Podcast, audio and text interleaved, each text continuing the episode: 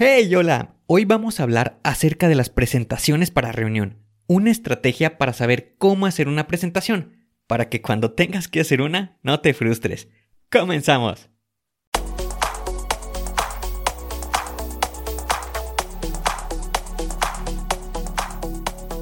Bienvenido a Planea y Organiza. Para sobresalir en el trabajo es necesario contar con las estrategias para poder crear planes y organizarte de la mejor manera. Con esto se reducirán los problemas como el estrés y la incertidumbre. Para que tenga resultado, lo más importante es aplicar las herramientas. En Planea y Organiza hablamos de las estrategias que se utilizan en las mejores industrias, para que así tú puedas saber qué hacer, cómo proceder y encontrar un porqué. Por último, te ayudamos dándote los pasos a seguir en cada estrategia para que los apliques en tu oficina y así puedas llegar a la meta crecer de manera profesional y personal. Te vamos a compartir las herramientas que utilizan los líderes para planear y organizar y así las utilices y ponlas a prueba. Soy Ángel Hernández y si me lo permites te voy a acompañar en tu camino paso a paso. Comenzamos.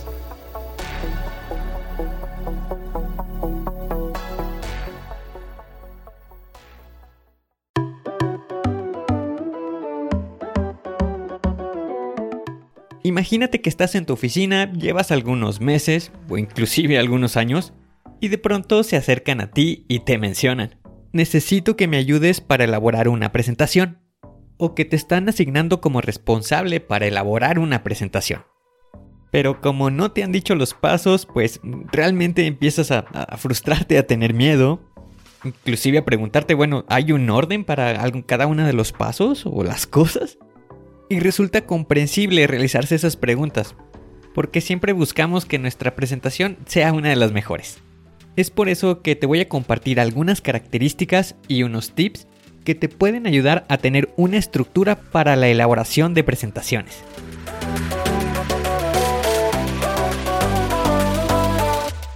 Primeramente te voy a compartir las secciones con las que tú puedes ir integrando la presentación. Para esta vamos a utilizar 7 secciones. A la sección 1 le vamos a llamar diapositiva de apertura. A la número 2, la portada. La sección número 3, agenda. A la número 4, desarrollo. A la sección número 5, conclusiones. A la sección número 6, preguntas. Y a la sección número 7, cierre.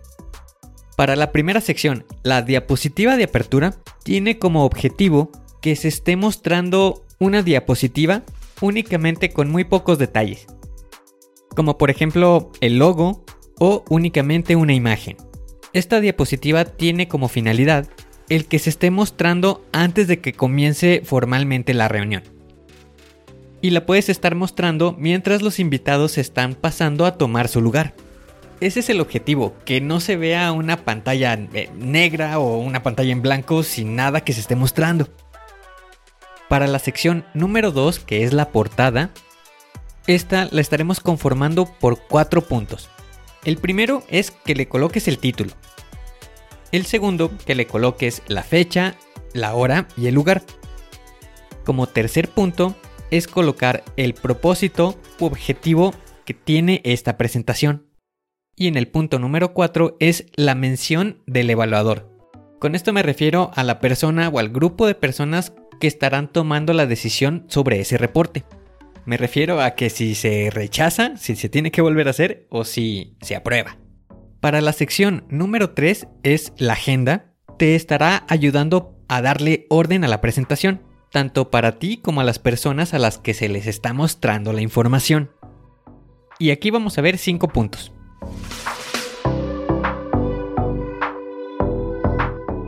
El primero es que coloques la lista de todos los temas que se estarán mostrando durante la presentación. Como segundo punto, en caso de que sean varias personas que vayan a estar presentando, puedes colocar el nombre de la persona a un lado de cada tema que va a estar presentando. El tercer punto es coloca a un lado de cada tema el tiempo que se estará llevando mostrar esa información. El punto número 4 es que al final de esta lista coloques la sección correspondiente a preguntas y respuestas y a esta asignale un tiempo considerable. como por ejemplo desde 15 hasta 30 minutos. Y el punto número 5 coloca el tiempo total que va a llevarse el reporte.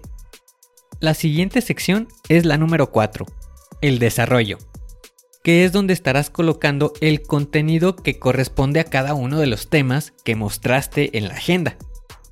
Es donde se encontrará la mayor cantidad de información. Puedes apoyarte de imágenes como objetos, algunos procesos, diagramas, gráficas para explicar el contenido de cada tema. Aquí te voy a pasar un tip. Esta estrategia es conocida como la regla del 6x6, que te puede ayudar a que tu diapositiva tenga un diseño sencillo y simple, por lo que será fácil de comprender. Coloca únicamente 6 puntos de los que vayas a hablar en una diapositiva y que para cada uno de estos puntos no sea mayor a 6 palabras. Ahora pasamos a la sección número 5, las conclusiones. Para esta diapositiva utiliza la información que se mostró en la agenda, me refiero a los temas. Y esto es con la finalidad de colocar a un lado de estos temas cuál es la situación en la que se encuentra. Y puedes apoyarte de la utilización de simbología para que su representación sea de una manera más sencilla. También puedes utilizar esta sección para colocar alguna contramedida o solución. De aquí pasamos a la sección número 6, la diapositiva para el espacio de preguntas.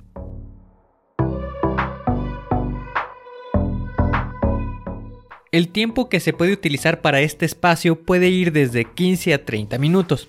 Esa es una opción. Otra opción es que utilices la regla de 80-20. Esto quiere decir que utilices el 80% del tiempo para mostrar tu información y que dejes un espacio del 20% para las preguntas. Esto te puede ayudar como referencia para ir estimando tus tiempos. Pero recuerda que esto puede ser subjetivo. Por último tenemos la sección número 7, el cierre.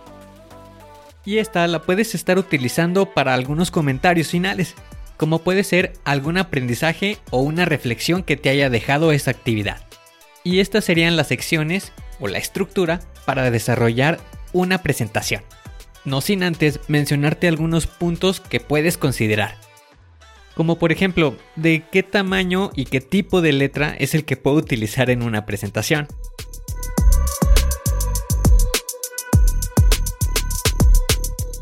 Para esto, lo más recomendable es utilizar tipos de letra que no tengan un arreglo al final de cada una de esas letras. Como por ejemplo la Arial, la tipo Verdana, la tipo Tahoma o Century Gothic. Y de tamaño de letra para el contenido puede ir desde el 24 hasta el 32. Aunque si ya lo ves muy necesario puedes utilizar de tamaño 18 ya que si se reduce más el tamaño de letra, será más complicado de leer. Y para los títulos, la recomendación es que utilices tamaño de letra desde la 36 a la 44. Recuerda, el objetivo que se busca es que se lea de manera rápida. Ahí te va otro tip. Coloca en las diapositivas el número de página. Esto te ayudará a ti y a los invitados a identificar alguna página que se quiera revisar con detalle. Si en tus diapositivas vas a presentar resultados como algunos números, como recomendación utiliza únicamente dos decimales. Y esto es para que no se pierda la atención en identificar cuál es el número que estás queriendo mostrar. Y para el tema de los colores, utiliza como máximo 4. Esto te ayudará a mantener una uniformidad en tu presentación, que se vea organizada y limpia. Y por último, un tip para el contenido. Para que tu información se vea ordenada y en secuencia, revisa que tu información vaya de izquierda a derecha y de arriba hacia abajo, ya que es esta forma en la que se lee en países occidentales. Con esta estrategia ya tienes una forma para elaborar presentaciones, ya tienes un paso a paso y estarás concentrado para lograr tu objetivo, una presentación efectiva.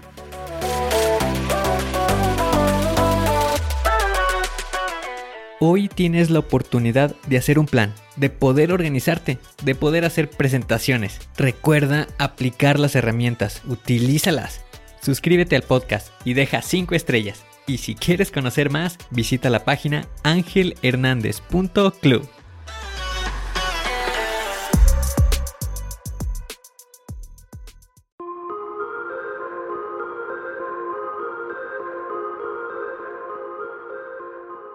¿Y ahora qué sigue? ¿Cuál es el siguiente paso que tienes que dar? Lo más importante es iniciar hoy, paso a paso. Pero empieza para estar más cerca de alcanzar tu meta. Las herramientas de las que hemos hablado ya las conoces, pero el problema es que no las utilizamos. No las pierdas en el olvido. Continúa utilizándolas y así continuarás mejorando. Sé mejor que ayer. Te espero en el siguiente episodio para continuar creciendo. Te espero aquí, en Planea y Organiza. Pero recuerda, la fuerza está en ti. Respira fuerte, concéntrate y haz que suceda.